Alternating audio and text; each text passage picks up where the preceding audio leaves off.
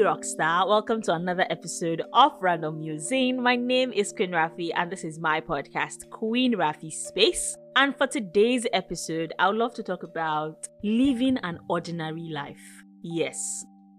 Have you ever thought that, you know, you're living like an ordinary life, you know? Plus, what does an ordinary life even look like? I have found myself thinking in the couple of in the past couple of days about how my life is very ordinary. My life is very mundane. Like I wake up, I if I have you know gigs that I have to do something and I work on that. I don't have kids yet, so that means that I sleep in bed as much as I want, and I also work from home. And I'm also a freelancer, so it means that I could go weeks without jobs, and then there could be just this week where there's like jobs back to back to back to back to back.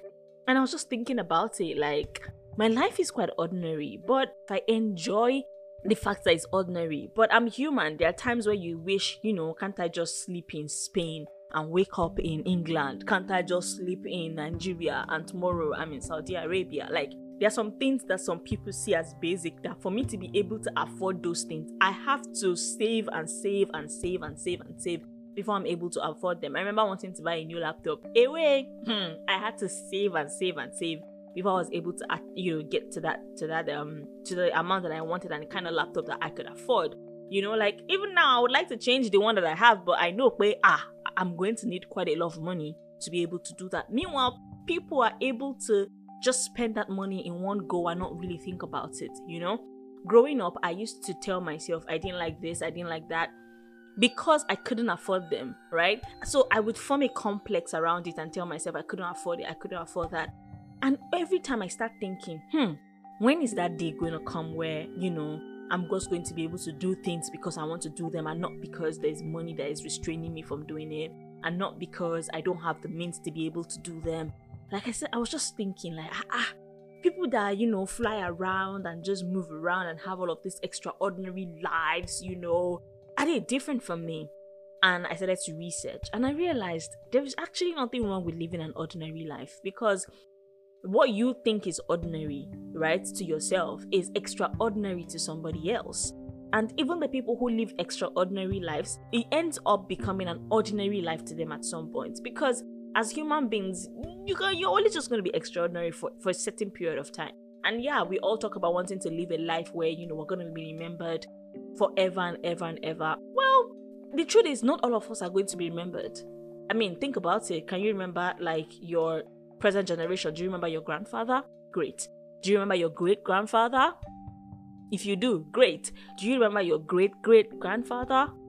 You don't? Do you remember your great great grandfather? You don't? Okay, there you go.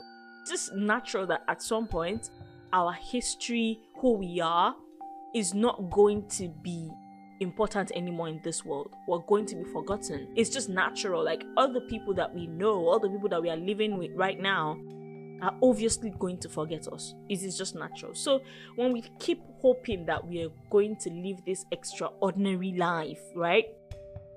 I think that it's best to just spend time appreciating the ordinary life that we have. And that's what I'm learning to do now. I'm learning to appreciate my ordinary life. I'm learning to appreciate the the small blessings of waking up in my own, you know, space, you know, being able to think of what I want to eat and being able to, you know, cook what I want at most times, right? I'm just learning to really be grateful that I'm even able to do these things that I think are mundane because there are some people who don't even have those mundane things.